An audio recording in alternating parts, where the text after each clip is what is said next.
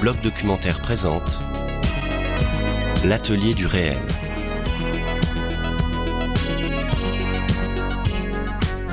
Bienvenue dans l'atelier du réel, le podcast du blog documentaire, un podcast en partenariat avec la SCAM qui vous invite à entrer dans les coulisses du cinéma documentaire. Aujourd'hui, nous recevons Catalina Messa pour évoquer son documentaire Jéricho, l'envol infini des jours.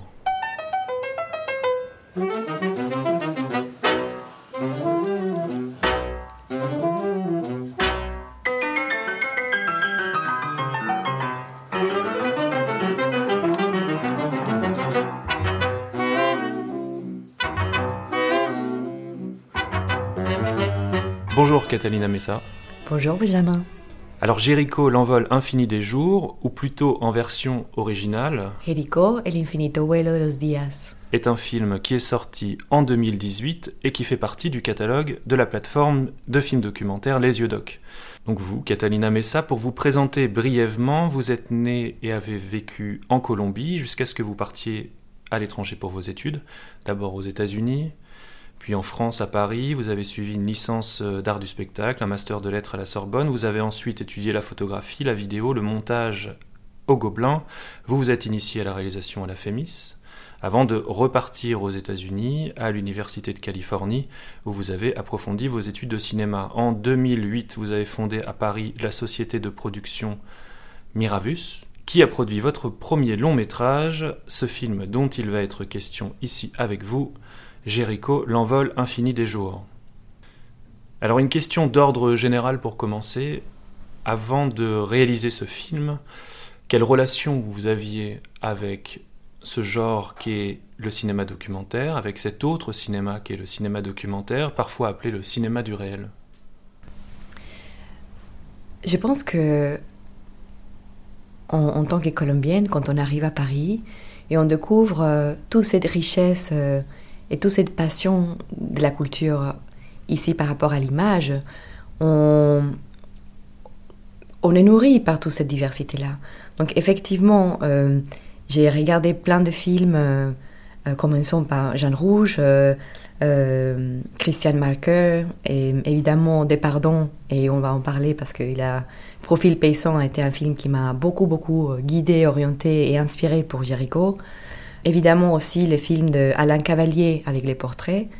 Ça m'a toujours étonné les respects et le regard euh, aussi délicat par rapport à ces, personnages et à ces, personnes qui, à ces gestes des mains, ces, ces délicatesses de la caméra.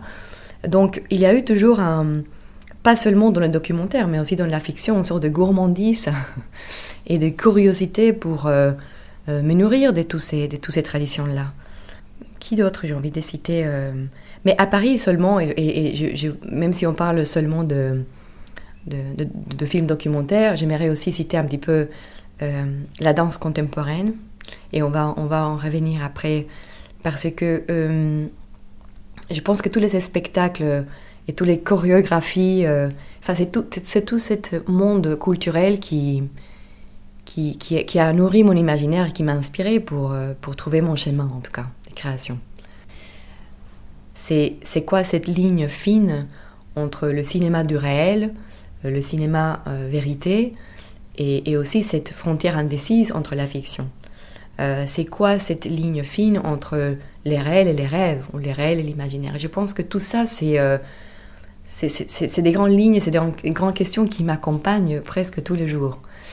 Mais évidemment, quand on commence à, étudier la photographie, parce que j'ai commencé aussi à partir de l'image de la photographie, on sait combien l'évolution de la technologie euh, influence et, et, permet euh, l'innovation de la création. Donc, évidemment, ces moments où les caméras s'allègent, où on peut enregistrer dehors, et ces changements de, films de studio, et, et cette sortie avec euh, Flaherty, et, euh, et, et, Nanook, toute tout cette initiation de la liberté de pouvoir partir à l'extérieur et, et, filmer, filmer euh, la vie telle qu'elle est, euh, c'est passionnant à ces moments-là. Donc j'ai beaucoup suivi les chemins de l'image, c'est cette sorte de, liberté qu'elle a trouvée et comment ça aussi évidemment influence toute la nouvelle vague, et comment ça va libérer, va créer un autre cinéma.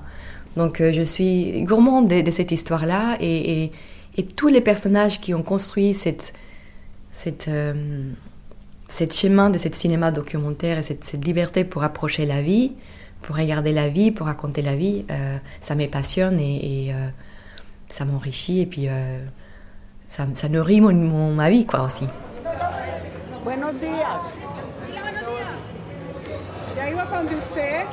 Sí.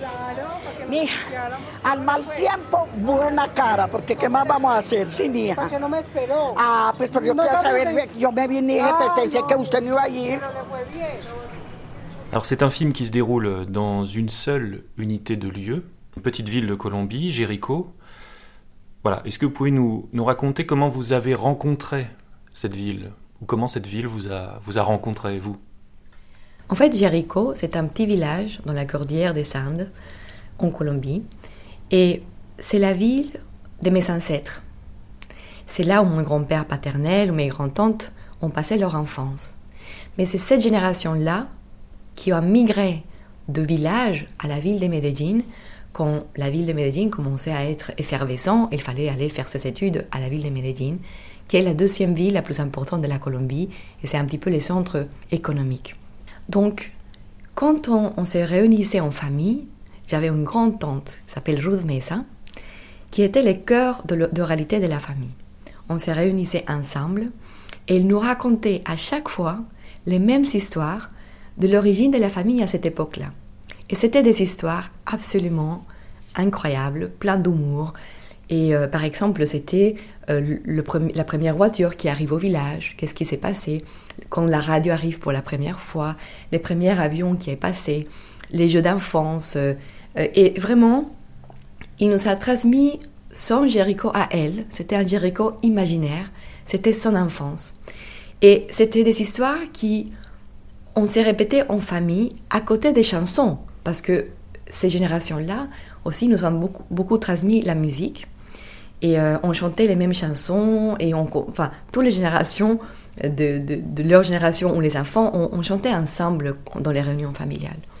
Évidemment, comme Jéricho était à, deux heures de la ville de Medellín, je, visitais plusieurs fois Jéricho. Mais quand j'ai regardé à travers les fenêtres, euh, et j'ai regardé ces papiers peints, ces décorations, c'était comme un autre temps. Mais à ces moments-là, j'étais pas prêt pour traverser ces fenêtres et rentrer à l'intérieur de ces maisons-là. C'était comme des familles euh, qui vivaient dans une autre époque. Évidemment, ils, ils, vivent dans les présents aussi, mais, mais vraiment, ça m'est fasciné regarder à travers ces fenêtres-là. Euh, c'est beaucoup plus, après, quand Ruth Mesa, elle va, elle va tomber malade, que je décide de enregistrer ces histoires pour préserver ces trésors de réalité de la famille.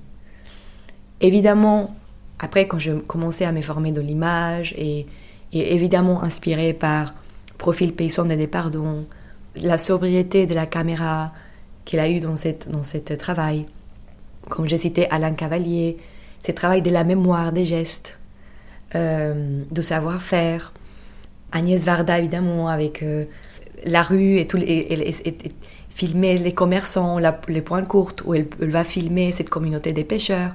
Donc il y a tout ce travail de, de, travailler un petit peu en espace, la mémoire. Euh, et tout ça m'a inspiré à dire, tout ce travail s'est fait en France, je dois peut-être aussi le faire euh, dans les villages de mes ancêtres. Ça veut dire je dois aussi faire ce travail de mémoire. Donc quand je me suis sentie prête à le faire, je suis revenue et je me suis dit, je veux faire euh, un travail de mémoire presque ethnographique parce que j'avais déjà conservé cette trésor de réalité pour ma famille, mais je, voulais le faire pour la famille élargie, pour la famille d'Antioquia, pour même la famille de cette région des montagnes, euh, de laisser ces traces de réalité. Euh, et comme Jéricho m'est arrivé ou a été sémé dans mon cœur par, rapport à la voix d'une femme, c'est les voix des femmes que je suis suivie pour retrouver Jéricho. Euh, évidemment, je voulais donc faire un film de mémoire, mais aussi un hommage d'amour à cette génération de femmes, de mes grands-tantes et cette, tradition d'oralité, des joies, d'humour, euh, euh, des musiques qu'il m'avait transmis.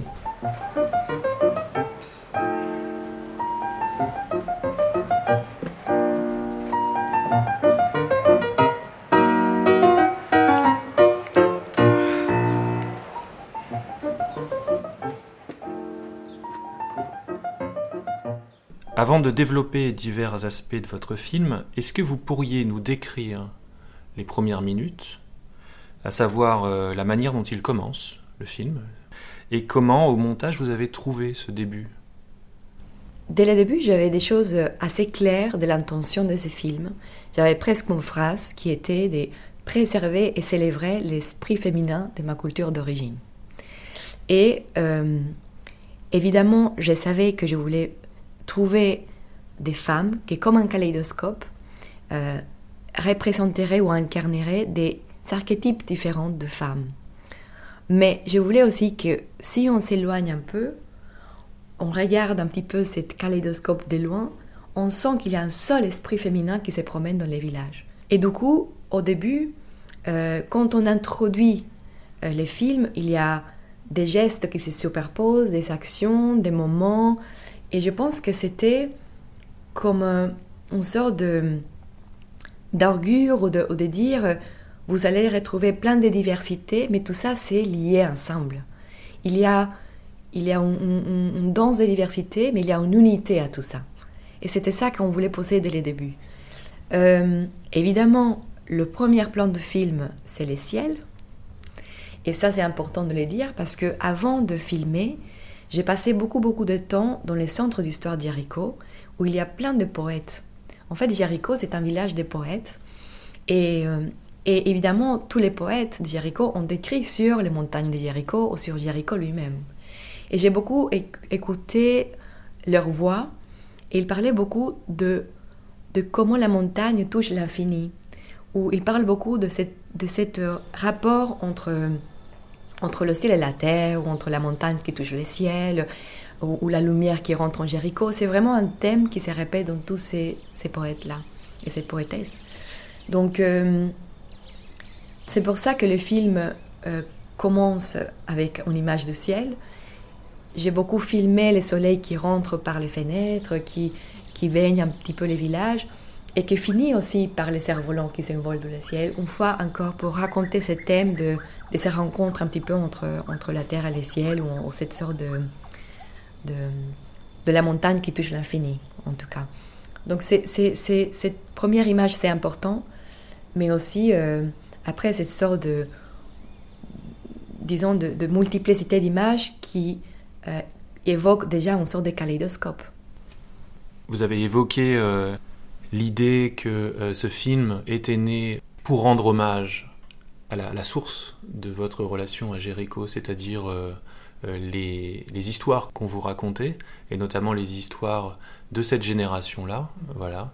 C'est un film qui, raconte l'histoire et le quotidien d'une seule partie de la population de Jéricho, c'est sa partie féminine. Tous vos personnages sont des femmes. Est-ce que vous pouvez développer cette idée de, ce choix assez fort?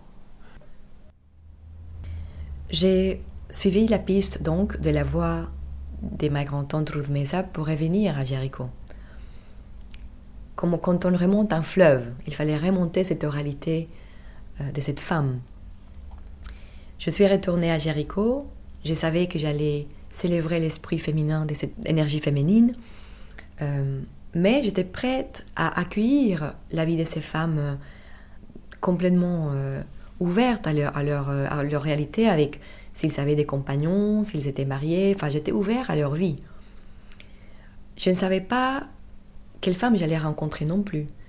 Et pendant très longtemps, euh, pendant peut-être 3-4 semaines, j'ai visité peut-être 25-30 femmes.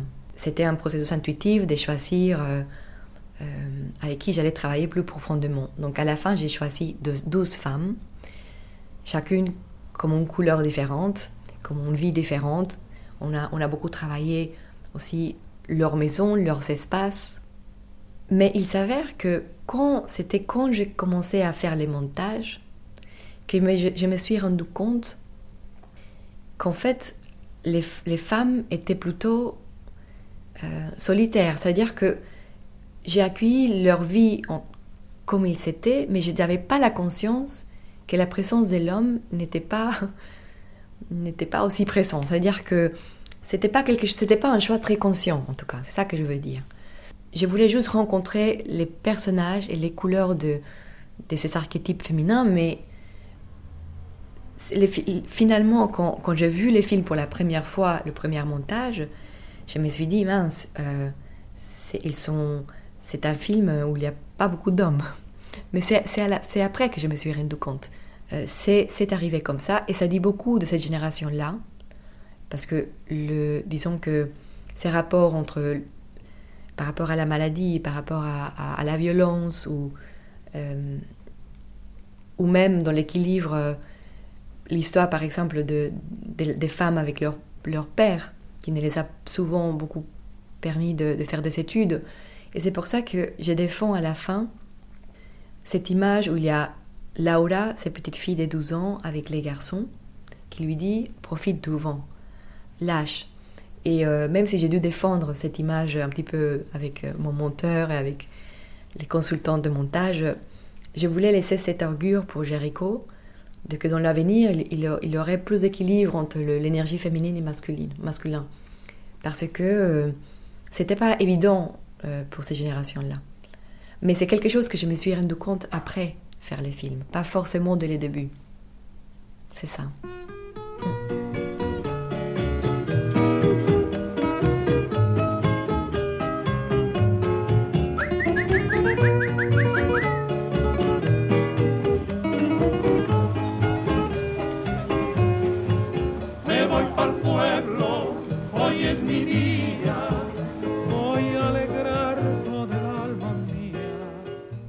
Oui, effectivement, euh, les hommes sont à l'arrière-plan. Hein. Euh, soit on les voit à l'image et dans ces rares cas, ils sont mutiques. Euh, soit on les entend, mais dans ces cas-là, ils sont hors champ. ou bien ils, ne sont présents que parce que les femmes de votre film les convoquent dans leurs conversations ou, les interviews. Voilà. Même si vous êtes rendu compte au montage que c'était ainsi que le film était fait, est-ce qu'il y a eu des ajustements à ce moment-là?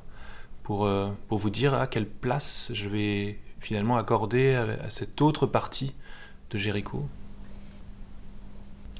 Je pense qu'en tout cas, euh, les hommes sont très pressants dans les histoires de ces femmes, donc ils sont bien pressants dans leur, dans leur oralité. Euh, mais même l'histoire de quand les films commencent avec Chila, le fait que je filme pas le messager qui arrive, qui est un homme, c'est juste par des, des contraintes techniques.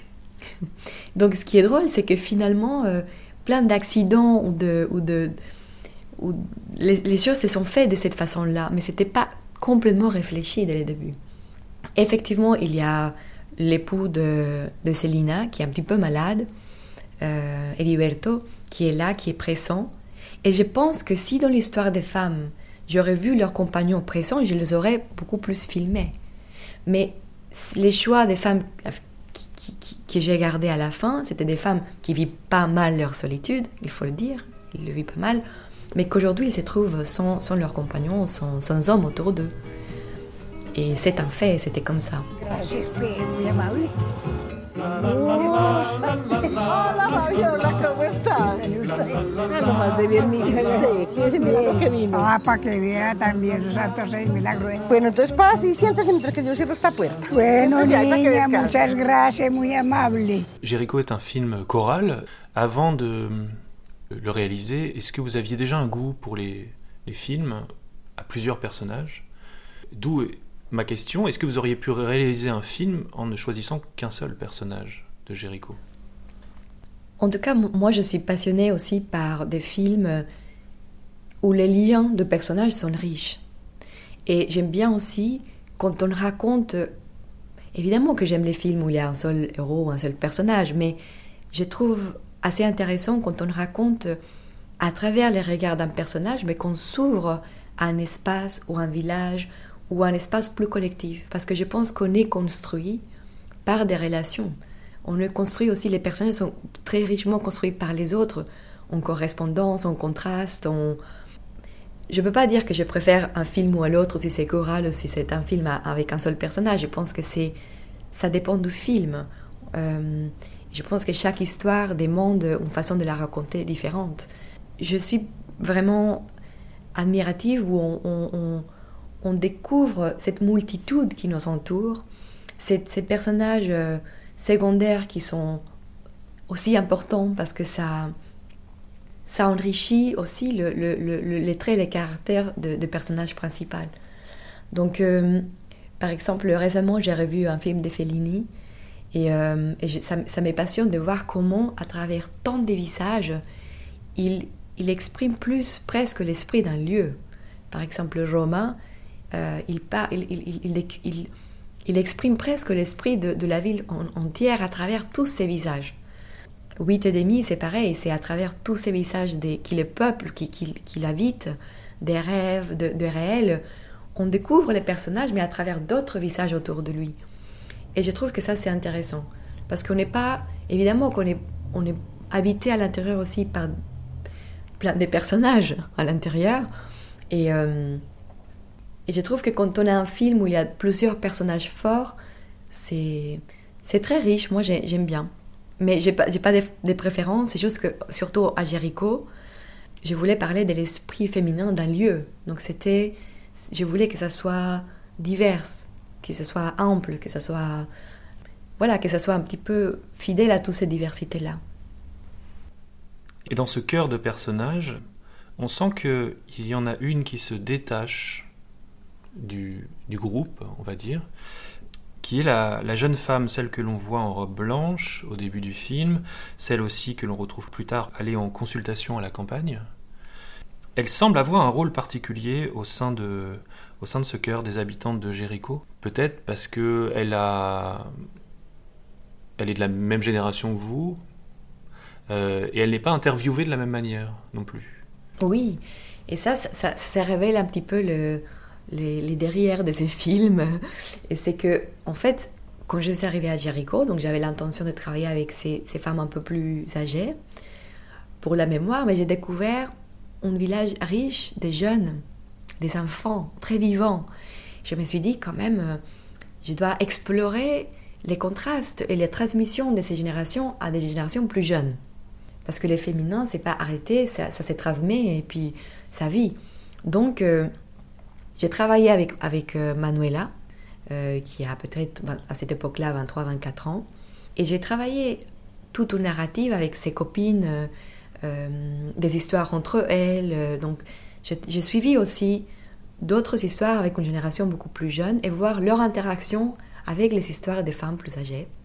Et j'ai travaillé aussi un petit peu avec Laura, qui à cette époque-là avait 12 ans, que j'ai rencontrée dans une école. Et dans cette école, ils étaient en train de préparer le, la fête du cerf-volant, qui est une vraie tradition à Jéricho. Et tous les enfants de l'école étaient en train de construire leur propre cerf-volant. J'ai trouvé ça tellement joli et ça m'a fait penser en fait que Miss Suarez, qui, est la plus âgée de l'histoire, qui prépare euh, son départ à 103 ans à cette époque-là, était en train de préparer un voyage, en même temps que Laura, qui avait 12 ans, commençait à préparer les voyages de sa vie. Donc je disais, c'est un, c'est un très joli cercle de vie j'ai commencé aussi à suivre Laura dans toute la construction de ses cerfs-volants, ses, quotidiens de jeu avec ses copains, tous les langages autour de, de, cerfs-volants, qui est vraiment un langage à part entière à Jéricho. Si on vole d'une façon, si ça tombe d'une autre façon, il y, a tout, il y a des mots qui nomment tout ça, j'ai trouvé ça très joli. Mais au montage, donc je, suis arrivée à Paris avec 80 heures ou 90 heures de matériel, enfin de, de, de d'image. Et finalement, c'est au montage que Loïc Lallemand, j'ai eu la grande chance de travailler avec lui, mais aussi d'autres euh, consultants de montage que j'ai eu, m'ont dit Kata, à chaque fois qu'on passe des histoires des femmes plus mûres à des histoires comme l'histoire de Manuela, qui est plus adolescent, qui est plus jeune, ou même à Laura, le film perd force. Les films n'ont plus la même direction. Et du coup, avec grande douleur, j'ai dû changer un petit peu le, les structures que j'avais imaginées pour les films. J'ai dû me concentrer euh, avec euh, ces histoires des femmes qui étaient vraiment le plus riche de, de, ce que j'avais. Donc finalement, c'est les films qu'on rêve Et puis c'est les films qui, est, qui émergent lui-même à ce qu'il est. Et j'ai dû accompagner ça. Ça a été un processus qui était très intéressant. Finalement, j'ai dû défendre la présence de Laura à la fin du film. Euh, et aussi, euh, Manuela, finalement, m'a accompagné à faire, un lien entre toutes ces histoires-là. Parce qu'elle, elle est vraiment infirmière et vraiment sa vie est d'accompagner euh, et d'accompagner beaucoup de, des personnes dans, la ruralité, des, lieux un petit peu plus éloignés de. Donc elle fait des voyages, donc tout ça c'est réel. Euh, et c'est comme ça qu'elle que reste dans les films et j'ai pas pu approfondir son histoire.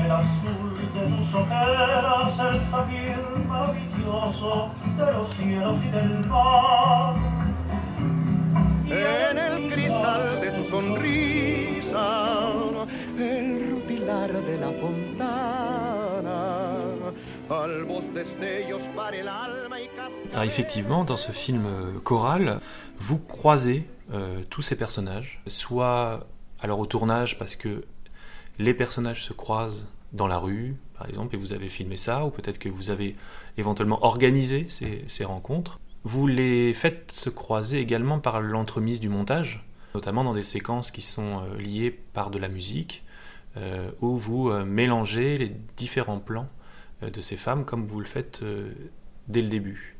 Je voulais que vous parliez un peu de cette, euh, virtuosité un peu du, montage, qui, est assez caractéristique aussi des, films euh, euh, à plusieurs personnages. Dès le début, ces films ont été un peu coécrits avec, avec, avec eux, avec les femmes, parce que c'est à travers, c'était à travers un processus presque socratique, très, avec plein plein de questions, qu'on a décidé, par exemple, où est-ce qu'on allait filmer euh, les, histoires de, chacune d'entre eux. Ça veut dire, Luz, elle m'a dit, mon lieu préféré, c'est la cuisine. C'est là où j'habite la plupart du temps, c'est mon espace. Chila, elle est la commerçante, donc elle, elle m'a dit, non, non, on va filmer mon histoire. Parce que c'était...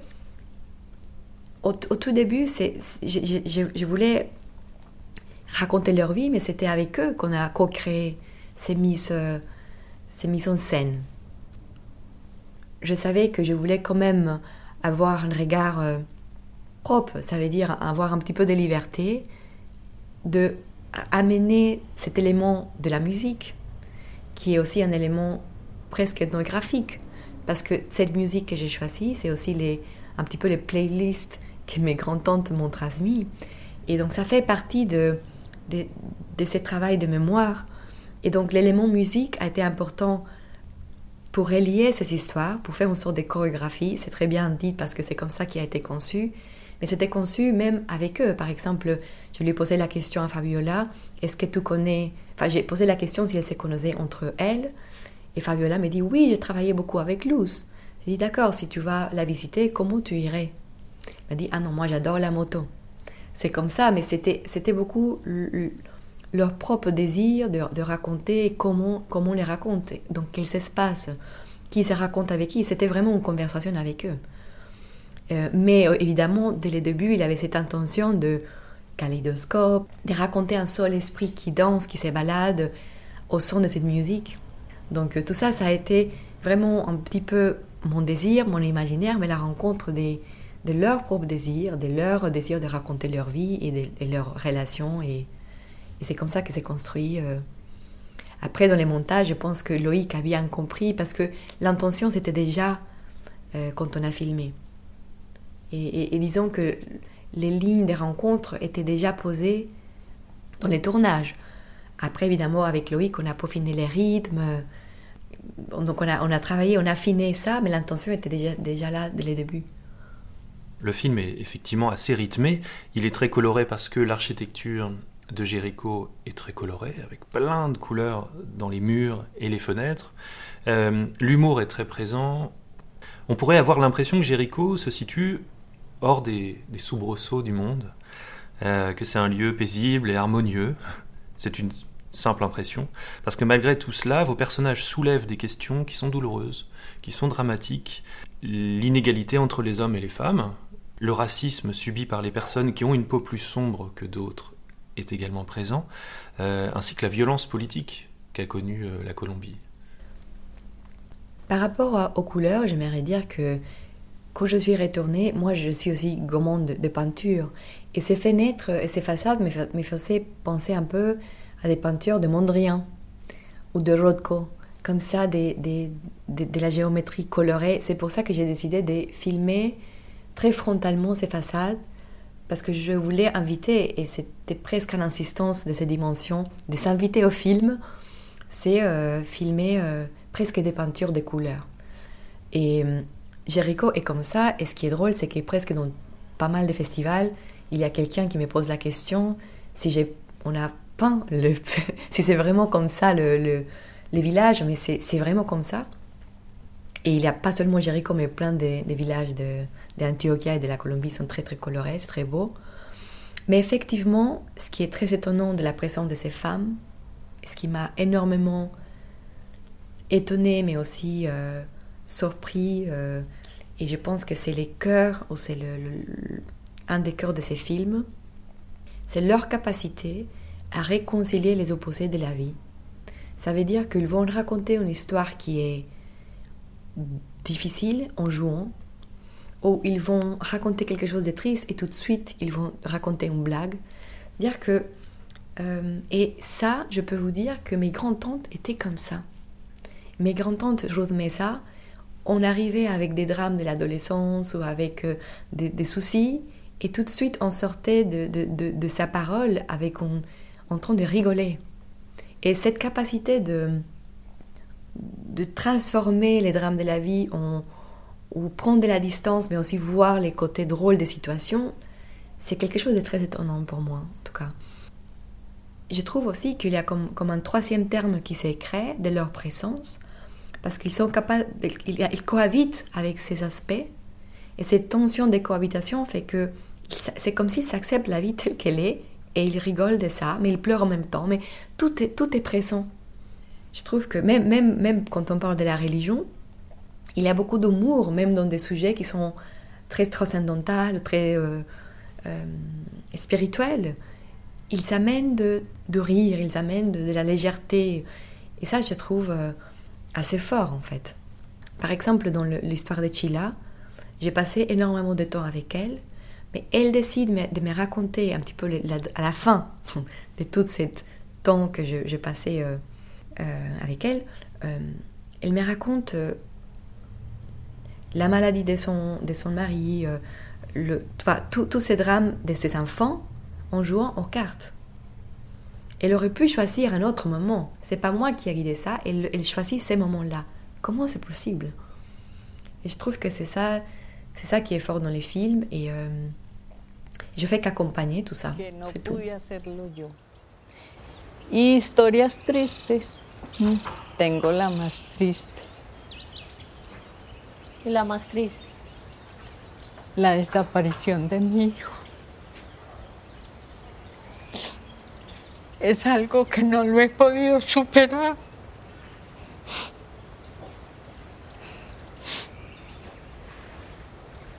Pero bueno, aquí estoy. ¿Hace cuántos años? Hace mucho tiempo. 20 años. Ahora en octubre va a ser 20 años.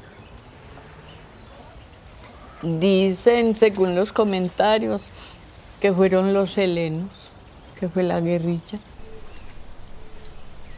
Et sur cette question de la, ben de la politique, enfin de la vie du monde, on a cette impression comme ça que, que c'est un, un, monde quelque peu éloigné. Euh, Est-ce que le seul récit de la, la mort d'un fils par sa mère dans le film vous a suffi pour euh, vous dire, euh, voilà, la, la, politique est tout, est, un décor à l'arrière-fond, mais elle est présente. Ou est-ce que vous aviez éventuellement cherché à, l'insérer davantage? J'avais choisi Célina, ce personnage, parce qu'elle était la plus éloignée du village, c'est-à-dire elle, vivait dans la ruralité vraiment. Quand je l'ai rencontrée, elle était en train de traire l'élevage. Et une fois qu'elle a fini, elle a enlevé les bottes, elle a enlevé euh, son, tu vois, tout, tout ce costume de, travail. Et elle s'est mis, elle, elle a mis euh, des perles, elle a, elle a remis un petit peu sa diadème. Et j'ai trouvé cette femme forte, d'une délicatesse. Et cette, cette euh, convergence de cette force féminine et masculine en elle, parce qu'en plus, euh, Eliberto, son, son, mari est malade, donc elle doit prendre soin de la ferme, elle doit prendre soin de lui. j'ai trouvé cette femme incroyable. Donc j'ai commencé à travailler plus profondément avec elle. Et au bout d'un certain temps, euh, Manuela vient l'interviewer. Et là, elle nous... mais on était déjà en train de travailler avec elle. Je ne connaissais pas cette histoire de son enfant. Et à un moment donné, elle m'a dit, euh, vous voulez que je vous raconte l'histoire la plus triste Et il commence à raconter cette histoire. Et je peux vous dire qu'à ce moment-là, je ne savais pas quoi faire. Est-ce que j'ai le droit de filmer ça? Est-ce que je la prendre dans mes bras?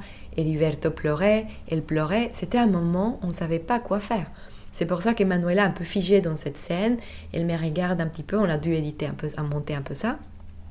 Mais je me suis dit, on est en train de capter toutes ces couleurs, toutes ces diversités de ces histoires de femmes. Bah, ça, c'est aussi un nombre, c'est aussi une couleur que je ne peux pas éviter. Ça fait partie de, cet ensemble. Mais c'était une surprise pour nous. Et je ne l'ai pas cherché. Je ne suis pas allée chercher cette histoire. Elle, elle a émergé comme tous les autres ont émergé. En fait, c'était comme si je, cueillais des fleurs ou j'ai cueillais des, fruits de leur, de leur vie, de leur existence, mais je ne suis pas allée chercher quelque chose en particulier, j'ai laissé émerger. Et, après, on était inquiète pour elle parce que finalement, c'était euh, faire remonter une histoire qui dans sa famille était un peu comme un secret. Donc euh, c'est une histoire importante, mais qui, a, juste émergé, dans les films. Un siglo de voy sufriendo por ti. Amarga impaciencia me ocasiona vivir tan separado de ti. Pensar que no he de verte otra vez, fingir que soy feliz sin tu amor, llorar con mi dolor. La vida incremente te separa de mí.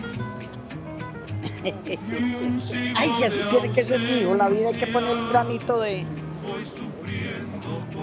de dulzura, porque si no, ¿cómo le parece uno con tantas penas y tantos problemas? Ah, María. Pregúnteme qué no me ha pasado en la vida. En cinco años he perdido tres hijos y el marido. La.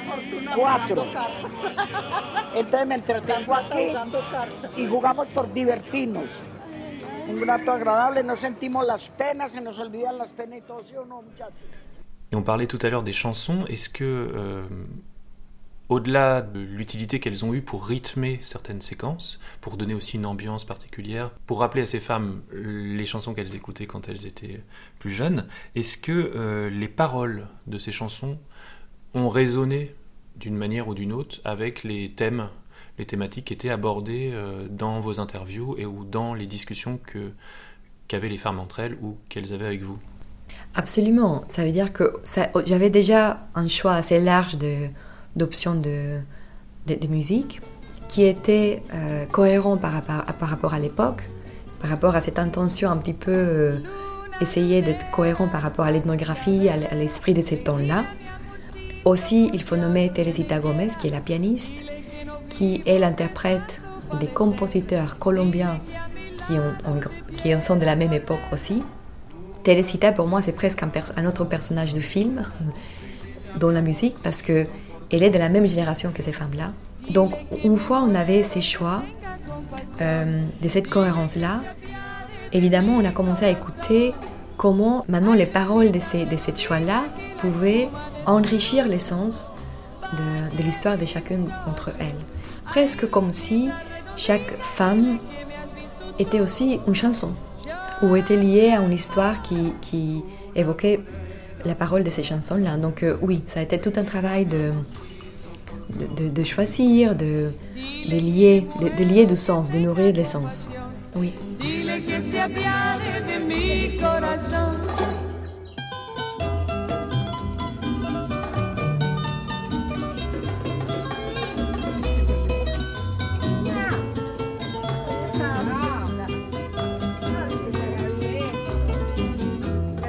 Parlons pour finir de la façon dont le film a été reçu. Quelles réactions ont été les plus courantes? Est-ce que ces réactions étaient différentes selon l'endroit où, vous aviez projeté le film? Et, surtout, est-ce que les intentions, les objectifs que vous avez nourris avec ce film, est-ce qu'ils euh, sont bel et bien entrés en résonance avec euh, les réactions des spectateurs? Le, parcours et l'accueil de Jericho, ça a été pour moi euh, un très beau cadeau. Parce que quand je, quand je fais ces films, je les fais vraiment avec l'intention de laisser en trace, en mémoire, un hommage. Mais j'avais aucune idée ou j'avais aucune attente de la réception de ces films. Et euh, ce qui est surprenant, c'est que tant en Colombie comme par exemple dans des pays où j'étais très nerveuse quand le film a sorti, euh, comme le Canada, je me dis mais est-ce qu'ils vont comprendre l'humour? Parce qu'il y a aussi beaucoup de, des paroles qui sont un humour très local, qu'évidemment j'essayais de traduire de la meilleure façon possible, mais qu'on peut jamais vraiment traduire. Donc, je dis, est-ce qu'ils vont rigoler? Et quand la salle a commencé à rigoler, ou, ou, quand à la sortie des films, des femmes canadiens, canadiens ou ici, canadiennes ou aussi euh, israéliennes, par exemple, m'ont dit, ça m'a fait penser à ma grand-mère, ça m'a fait penser à ma grand-tante. C'est là où j'ai compris qu'en fait, je pense que c'est aussi grâce à Loïc, qui, était, enfin, qui est français, qu'ensemble, on a pu donner un, niveau ou une dimension beaucoup plus universelle. Et, euh, les, films ont été reçus euh, partout où, ils voyageaient plutôt de la même façon. Euh, les réactions, en tout cas, étaient les mêmes. Les gens étaient émus, et ils me parlaient de leur propre mère, de leur propre grand-tante, de leur propre histoire. Euh, après, ce qui a été très beau aussi et très sensible pour moi, ou en tout cas très émouvant, c'est voir les Colombiens en dehors de la Colombie. Euh, les, Colombiens qui sont un petit peu exilés de leur propre pays, souvent quand on est loin, on reçoit toujours des mauvaises nouvelles, où on perçoit les pays que dans son côté ombre. Et je pense que ces films apportent d'autres couleurs, sans évidemment cacher l'ombre, mais apportent d'autres, une palette plus riche. Et j'ai eu des audiences très émues par rapport à voir la Colombie de loin avec cette richesse et cette, autre couleur, qui n'est pas souvent le cas. Donc ça, ça a été aussi euh, très touchant pour moi.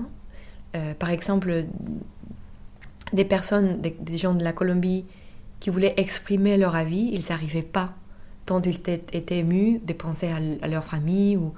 Et ce silence-là, que j'ai vécu dans plusieurs cas, c'était le plus grand cadeau pour moi. Cette, cette, force de sentiment, cette force d'émotion, de même pas pouvoir en parler, oh, c'était des grands, des grands cadeaux dans la salle pour moi. Parce qu'on sentait l'amour, parce que c'était une expression de l'amour pour ces pays, de l'amour pour cette culture, de l'amour et cette douleur de ne pas pouvoir euh, trouver les mots, mais aussi, voilà, souvent ce qu'on reçoit, on doit, on doit se défendre de ce qu'on reçoit. C'est-à-dire que l'audience, parfois, on doit se défendre de, de ce qui, de, de, ce, qui de ce qui le monde nous renvoie de notre propre pays. On doit, on doit expliquer, on doit se défendre, on doit... Et là, on était en pleine célébration on célébrait la diversité, on célébrait les couleurs, même, même, même les ombres, mais on célébrait qu'il y avait un tout plus, plus joyeux en tout cas. Et ça, ça, ça nous a fait du bien et ça m'a fait du bien de ressentir que le film provoquait ça. Et, pour, moi, ça, a été un des plus beaux cadeaux de, de ces films. Mais alors, est-ce que vous en avez euh, terminé avec, euh, avec ce petit village de Colombie, Jéricho Est-ce qu'il y a eu une, une suite? Est-ce qu'il y aura une suite? Est-ce que vous suivez Est-ce que vous avez des nouvelles des personnages? Voilà, comment ça se passe pour vous aujourd'hui? Je suis, bien sûr que je suis encore très proche des, personnages. Évidemment, Miss Suarez, elle est morte à 106 ans. Euh, Luz, malheureusement, l'année dernière, est morte du Covid. Ça a été très, très, très douloureux pour nous. Elle était diabétique et du coup, euh, elle n'a pas pris très sérieuse au début euh, cette, cette virus. Et puis, donc, elle est, partie. Ça a été très, très dur. Mais Fabiola, Ana Luisa, Célina, les autres sont, vont très bien. J'essaie de retourner à Jericho et, les accompagner. Enfin, on, on est devenus très proches. Avec Jericho, ça a été un petit peu euh, étonnant euh, pour moi après parce que les paysans avec qui j'ai travaillé m'ont contacté. Euh, ils, doivent maintenant défendre leur territoire de la prétention de multinationales minières anglo Ashanti qui veut faire un district minière pour extraire de l'or, du cuivre, de l'argent et d'autres métaux. Et euh, évidemment, les liens d'amour et les liens d'amitié qui me lient à cette communauté-là, bah, je ne pouvais pas dire euh, super les fils, maintenant que vous êtes dans cette euh, problématique-là. il fallu les accompagner, enfin, je les accompagne en tout cas depuis 2019. On a monté des campagnes de communication pour visibiliser les richesses de la biodiversité du territoire. on a aussi créé une sorte de fondation, une fondation qui s'appelle Vision Sud-Ouest pour imaginer et donner un langage, un avenir régénératif dans les territoires. On travaille maintenant avec plus de 60 projets régénératifs. Donc finalement, c'est intéressant comme les cinémas, parfois, nous faire entrer bien dans le réel. Et bah, il faut aussi faire face à ça. Et ça m'a initié à un autre euh, chapitre de travail qui est euh, prendre conscience de comment en Colombie, en tout cas, on a vraiment un hotspot ou un lieu de concentration de biodiversité il y a les cordillères des centres tropicaux, mais il y a un autre hotspot qui s'appelle Chocotumbes Magdalena, dans les Pacifiques colombiens. Et c'est vraiment la fête de la biodiversité. Et ça, c'est un cadeau, mais c'est une grande responsabilité aussi. Et ce qui est très, et je pense qu'avec ça on peut finir ces chapitres, mais beaucoup de, temps, dans beaucoup d'occasions, dans les festivals ou dans des interviews, il, il me demandait sur la Colombie qu'est-ce que c'est Enfin, pas seulement sur Jéricho, mais la Colombie. Et je pense que l'initiation à ce sujet-là me donne des réponses de qu'est-ce que c'est la colombianité pour moi aujourd'hui. Et je pense que, évidemment, à partir de 2018, j'ai commencé à beaucoup voyager la Colombie, enfin, à découvrir la Colombie, à voyager dans tous ces territoires-là, pour pouvoir répondre à cette question. Et, et ça, ça m'amène dans un autre projet de film presque, mais c'est surtout cette grande responsabilité d'habiter un lieu avec une famille si élargie d'espèces. Et ça, c'est un autre chantier de travail. Et je travaille beaucoup, beaucoup sur ça en ce moment. Évidemment, je, prépare ce deuxième long métrage qui, qui est en lien avec tout ça. Mais c'est voilà, Jericho m'a aussi euh, ouvert des, lignes de travail différentes. voilà. Mais c'était une initiation à la conscience de, notre filiation au vivant et euh, c'est une urgence, c'est notre temps, c'est notre temps.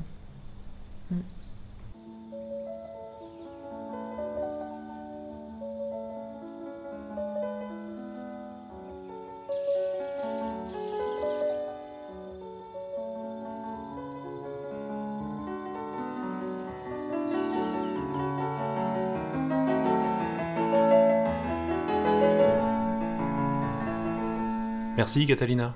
Oui, non merci Benjamin.